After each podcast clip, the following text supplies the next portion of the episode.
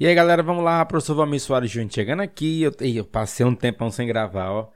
Mas agora eu tô voltando, porque é o seguinte, eu mudei de computador, eu troquei, troquei aqui a disposição do, do ambiente, tô gravando em outro programa agora, tô gravando usando o Audacity. Então, assim, a partir de agora, eu tô dando essa explicação porque se você é, é, já vinha escutando o podcast e percebeu que tava um tempo sem, sem gravação, e tava eu peguei um período bem complicado, assumi um cargo na gestão aqui do campus onde eu trabalho e estava realmente bem, bem complexo. Mas vamos lá. É, agora eu estou voltando, vamos voltar a gravar essas normas. Eu quero terminar de gravar essas normas para depois começar a gravar é, é, outros conteúdos aqui para a gente trocar uma ideia, usar esse canal, usar o podcast para realmente poder é, gerar mais conteúdos, outros tipos de conteúdo de maneira geral. Tá bom? Então, é, vamos lá. Professor Valmir Soares Júnior, lembrando que o meu principal canal de comunicação nem é aqui, o podcast. Eu convido todo mundo a conhecer o meu canal no YouTube, onde é, é, é onde eu produzo mais conteúdo, principalmente, e também no Instagram, lá no arroba prof. Valmir Soares Júnior. Mas vamos lá, que hoje a gente vai estudar a NBC-TG 16. NBC... Ah, só mais uma coisa. Sobre frequência, eu espero voltar a produzir, assim, voltando agora, produzir pelo menos uma norma por semana. Uma norma por semana, ao menos, eu consigo, eu consigo gravar. Separo um tempinho, gravo, a edição é razoavelmente simplificada, já que eu não uso, não, não faço muitas edições. O que eu faço é dar uma limpada no som, retirar o ruído, o microfone já é legal, então assim, não, não tem muita coisa para ser editada, tá bom? Então, nos vemos aqui, se tudo der certo, semanalmente, a partir de se tudo der certo. A partir de agora, e vamos lá.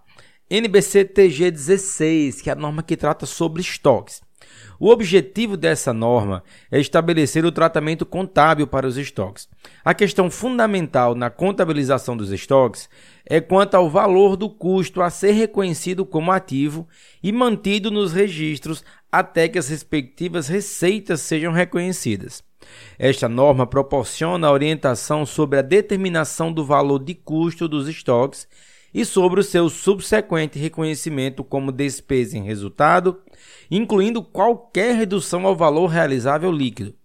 Também proporciona orientação sobre o método e os critérios usados para atribuir custos aos estoques. Sobre o alcance dessa norma, esta norma aplica-se a todos os estoques, com exceção dos seguintes: instrumentos financeiros, é, conforme consta na NBCTG 48 e NBCTG, NBCTG 39, é, os ativos biológicos relacionados com a atividade agrícola e o produto agrícola no ponto da colheita. Quanto a isso, consultar NBCTG 29. É, esta norma também se aplica, essa norma se aplica também à mensuração dos estoques mantidos por é, é, produtos de produtores de produtos agrícolas e florestais, de produtos agrícolas após a colheita, de minerais e produtos minerais, na medida em que eles sejam mensurados pelo valor realizável líquido, de acordo com as práticas já estabelecidas nesses setores. Quando tais estoques são mensurados pelo valor realizável líquido, as alterações nesse valor devem ser reconhecidas no resultado do período em que tenha sido verificada a alteração. E também é, não se aplica a mensuração dos estoques mantidos por comerciantes de commodities que mensurem seus estoques pelo valor justo deduzido dos custos de venda. Nesse caso, as alterações desse valor devem ser reconhecidas no resultado do período em que tenha sido verificada a alteração. Mas agora vamos a algumas definições importantes. Os seguintes termos são usados nesta norma com os significados especificados. Estoques são ativos. Letra A. Mantidos para venda no curso normal dos negócios. Letra B. Em processo de produção para venda. Ou letra C. Na forma de materiais ou suprimentos a serem consumidos ou transformados no processo de produção ou na prestação de serviço sobre valor realizável líquido é o preço de venda estimado no curso normal dos negócios, deduzido dos custos estimados para sua conclusão e dos gastos estimados necessários para que se concretize a venda. Valor justo é o preço que seria recebido pela venda de um ativo ou que seria pago pela transferência de um passivo em uma transação não forçada entre participantes do mercado na data de mensuração. Valor realizável líquido refere-se à quantia líquida que a entidade espera realizar com a venda do estoque no curso normal dos negócios. O valor justo reflete o preço pelo qual uma transação ordenada para uma venda do mesmo estoque no mercado principal ou mais vantajoso para esse estoque ocorreria entre participantes do mercado na data da mensuração.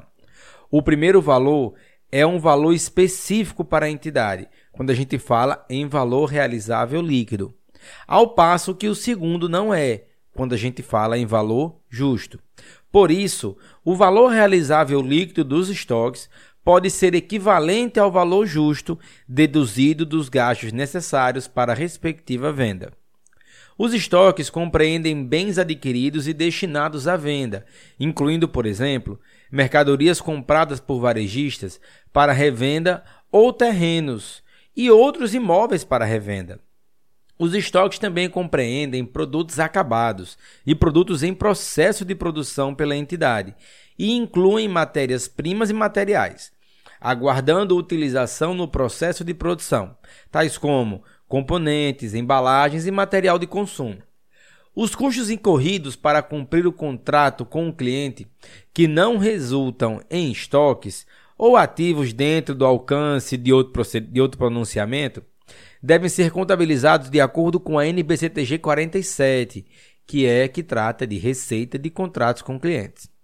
Quanto à mensuração de estoques, os estoques, objetos desta norma, devem ser mensurados pelo valor de custo ou pelo valor realizável líquido, dos dois, o menor.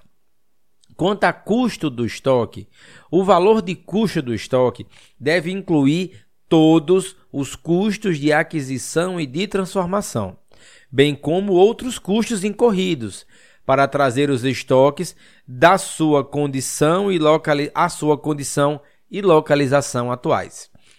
Custo de aquisição.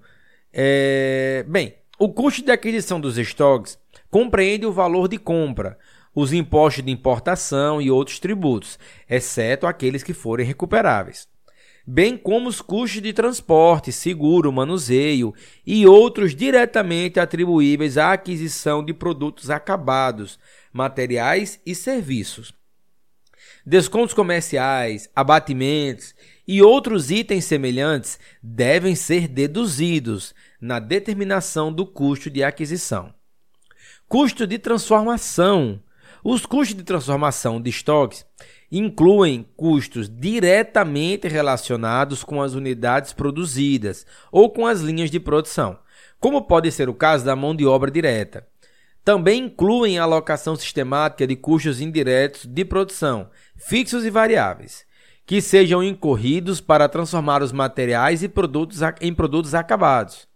Os custos indiretos de produção fixo são aqueles que permanecem relativamente constantes, independentemente do volume de produção, tais como a depreciação e a manutenção de edifícios e instalações fabris, máquinas, equipamentos e ativos de direito de uso utilizados no processo de produção e o custo da gestão e de administração da fábrica.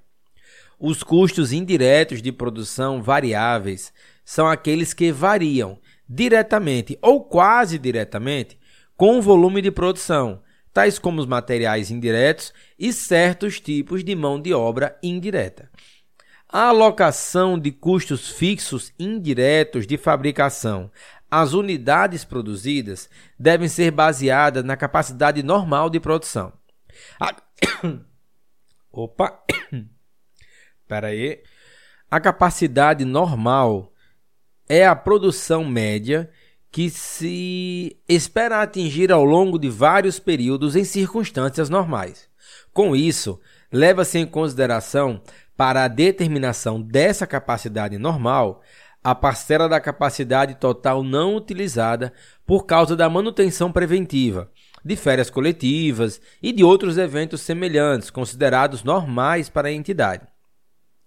O nível real de produção pode ser usado se aproximar-se da capacidade normal.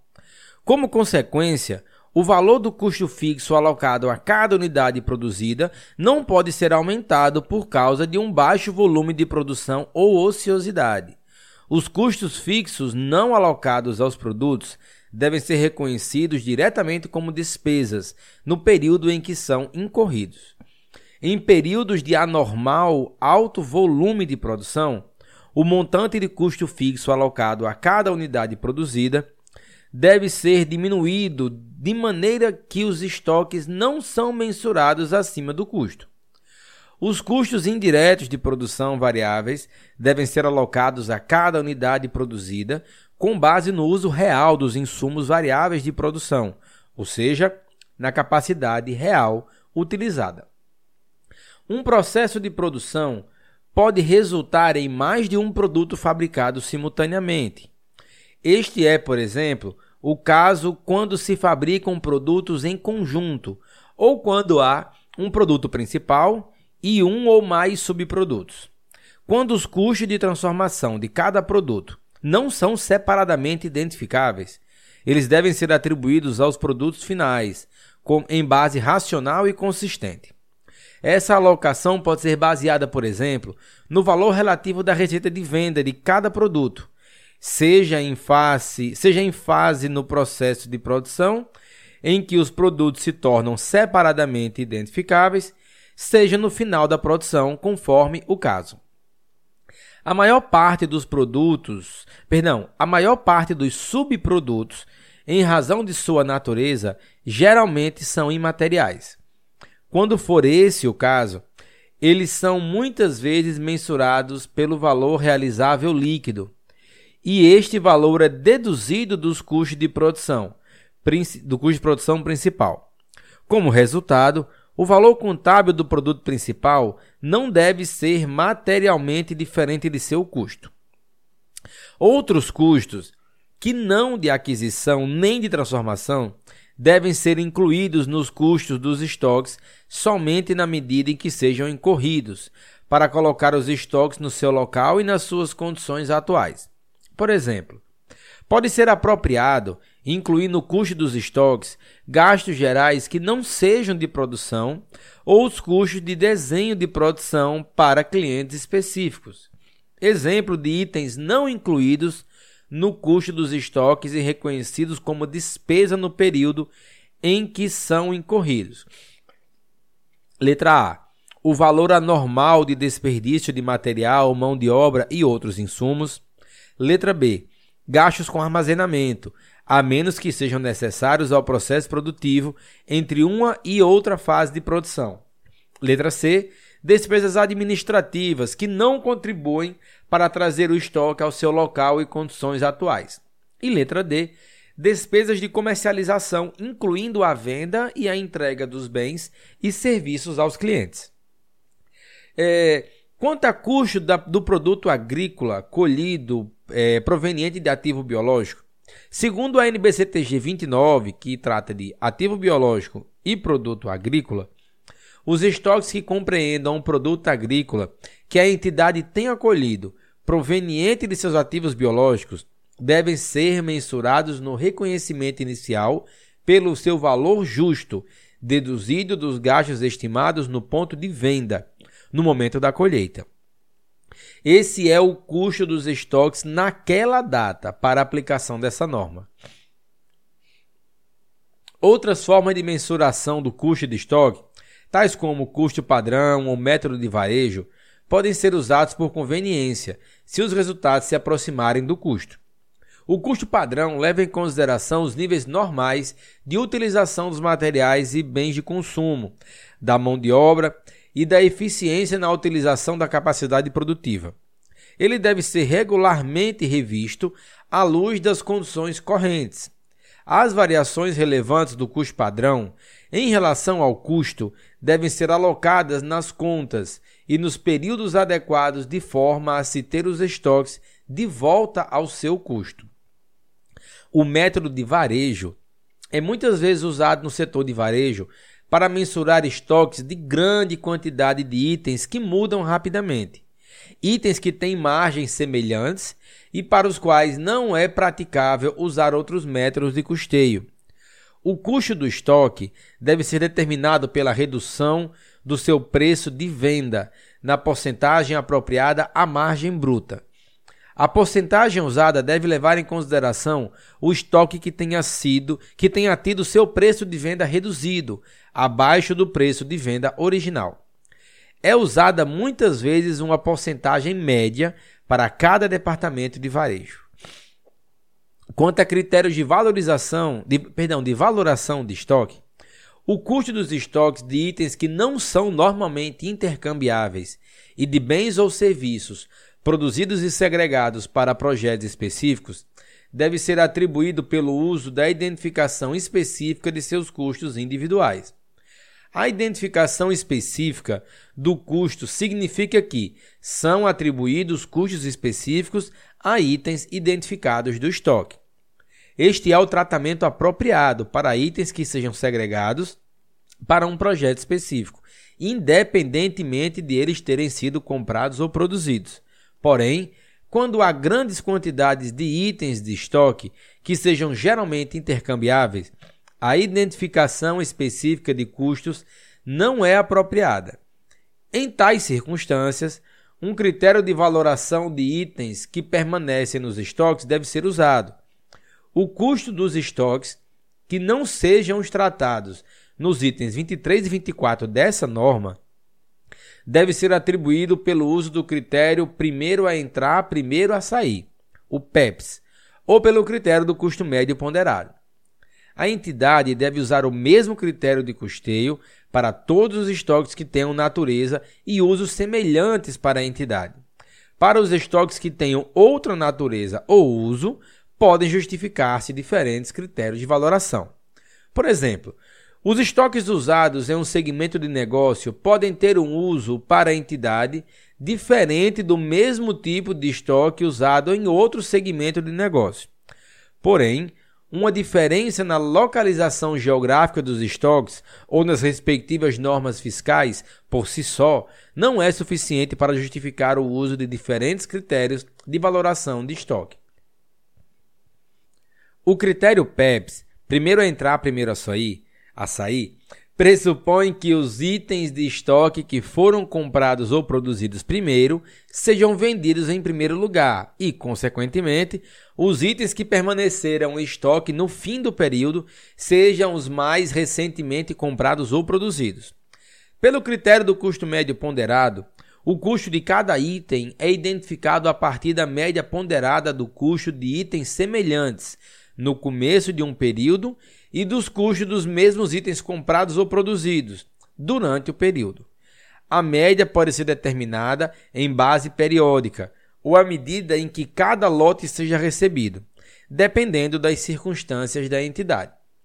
Quanto a valor realizável líquido, o custo dos estoques pode não ser recuperável se esses estoques estiverem danificados, se se tornarem total ou parcialmente obsoletos ou se os seus preços de venda tiverem diminuído. O custo dos estoques pode também não ser recuperável se os custos estimados de acabamento ou os custos estimados a serem incorridos para realizar a venda tiverem aumentado. A prática de reduzir o valor de custo dos estoques, write down, para o valor realizável líquido é consistente com o ponto de vista de que os ativos não devem ser escriturados por quantias superiores àquelas que se espera que sejam realizadas com a sua venda ou o seu uso. Os estoques geralmente devem ser reduzidos para o seu valor realizável líquido, item a item. Em algumas circunstâncias, porém, pode ser apropriado agrupar unidades semelhantes ou relacionadas. Pode ser o caso de itens do estoque relacionado com a mesma linha de produtos que tenham finalidades de uso e ou usos finais semelhantes, que sejam produzidos e comercializados na mesma área geográfica e não possam ser avaliados separadamente de outros itens dessa linha de produtos. Não é apropriado reduzir o valor do estoque com base em uma classificação de estoque, como por exemplo, bens acabados ou em todo o estoque de determinado setor ou segmento operacional. As estimativas do valor realizável líquido devem ser baseadas nas evidências, aquelas mais confiáveis disponíveis no momento, e em que são feitas em que são feitas as estimativas do valor dos estoques que se espera realizar. Essas estimativas devem levar em consideração variações nos preços e nos custos diretamente relacionados com eventos que ocorram após o fim do período, à medida que tais eventos confirmem as condições existentes no fim do período. As estimativas de valor realizável líquido também devem levar em consideração a finalidade para a qual o estoque é mantido. Por exemplo, o valor realizável líquido da quantidade de estoque mantido para atender contratos de venda ou de prestação de serviço deve ser baseado no preço do contrato. Se os contratos de venda dizem respeito a quantidades inferiores às quantidades de estoque possuídas, o valor realizável líquido do excesso deve basear-se nos preços gerais de venda. Podem surgir previsões resultantes de contratos firmes é, para aquelas vendas superiores às quantidades de estoques existentes, ou mesmo de contratos firmes de compra em andamento se aquisições adicionais a serem feitas para atender esses contratos de venda forem previstas com base em valores estimados, que levem à situação de prejuízo no atendimento desses contratos de venda. Tais provisões devem ser tratadas de acordo com a NBCTG 25, provisões, passivos contingentes e ativos contingentes. Os materiais e os outros bens de consumo mantidos para uso na produção dos estoques ou na prestação de serviços não serão reduzidos abaixo do custo, se for previsível que os produtos acabados em que eles devam ser incorporados ou os serviços em que serão utilizados sejam vendidos pelo custo é, por um valor acima do custo. Porém, quando a diminuição no preço dos produtos acabados ou no preço dos serviços prestados indicar que o custo de elaboração desses produtos ou serviços excederá o valor líquido, os materiais e os outros bens de consumo devem ser reduzidos ao seu valor realizável líquido. Em tais circunstâncias, o custo de reposição dos materiais pode ser melhor, pode ser melhor medida, pode ser a melhor medida disponível no seu valor realizável líquido. Em cada período subsequente, deve ser feita uma nova avaliação do valor realizável líquido. Quando as circunstâncias anteriores quando as circunstâncias que anteriormente provocaram a redução dos estoques abaixo do custo deixarem de existir, ou quando houver uma clara evidência de um aumento no valor realizável líquido devido à alteração de uma circunstância econômica. A quantia da redução deve ser revertida, mas lembra que a reversão é limitada à redução original de modo a que o novo montante registrado do estoque seja o menor valor entre o custo e o valor realizável líquido. Isso ocorre, por exemplo, com um item de estoque registrado pelo valor realizável líquido quando seu preço de venda estiver sido reduzido, enquanto ainda mantido em período posterior tiver o seu preço de venda aumentado. Sobre reconhecimento como despesa no resultado. Quando os estoques são vendidos, o custo escriturado desses itens deve ser reconhecido como despesa no período em que a respectiva receita é ocorrida. A quantia de qualquer redução dos estoques para o valor realizável líquido e todas as perdas de estoque devem ser reconhecidas como despesa no período em que a redução ou a perda ocorrerem a quantia de toda a reversão de redução dos estoques proveniente do aumento do valor realizável líquido deve ser registrada como redução do item em que foi reconhecido como despesa ou perda, no período em que a reversão ocorrer. Alguns itens do estoque podem ser transferidos para outras contas do ativo, como, por exemplo, estoques usados como componentes de ativo imobilizado na, da, das constru, da construção própria. Os estoques alocados ao custo de outro ativo devem ser reconhecidos como despesa durante a sua vida útil e na proporção da baixa desse ativo. Quanto à divulgação, as demonstrações contábeis devem divulgar. Letra A. As políticas contábeis adotadas na mensuração dos estoques, incluindo formas e critérios de valorização utilizados, de valoração utilizados. Letra B. O valor total escriturado em estoque e o valor registrado em outras contas apropriadas para a entidade. Letra C. O valor do estoque escriturado pelo valor justo, menos os custos de venda. Letra D. O valor de estoques reconhecidos como despesa durante o período. Letra E. O valor de qualquer redução de estoques reconhecida no resultado do período, de acordo com o item 34 dessa norma. Letra F. O valor de toda a reversão de qualquer redução do valor dos estoques reconhecida no, no resultado do período, de acordo com o item 34. Letra G. As circunstâncias ou os acontecimentos que conduziram à reversão de redução dos estoques de acordo com o item 34. E letra H, o montante escriturado de estoques dados como penhor de garantia de passivos. A informação relativa a valores contábeis contabilizados em diferentes classificações de estoque e a proporção da alteração nesses ativos são úteis para os usuários das demonstrações contábeis.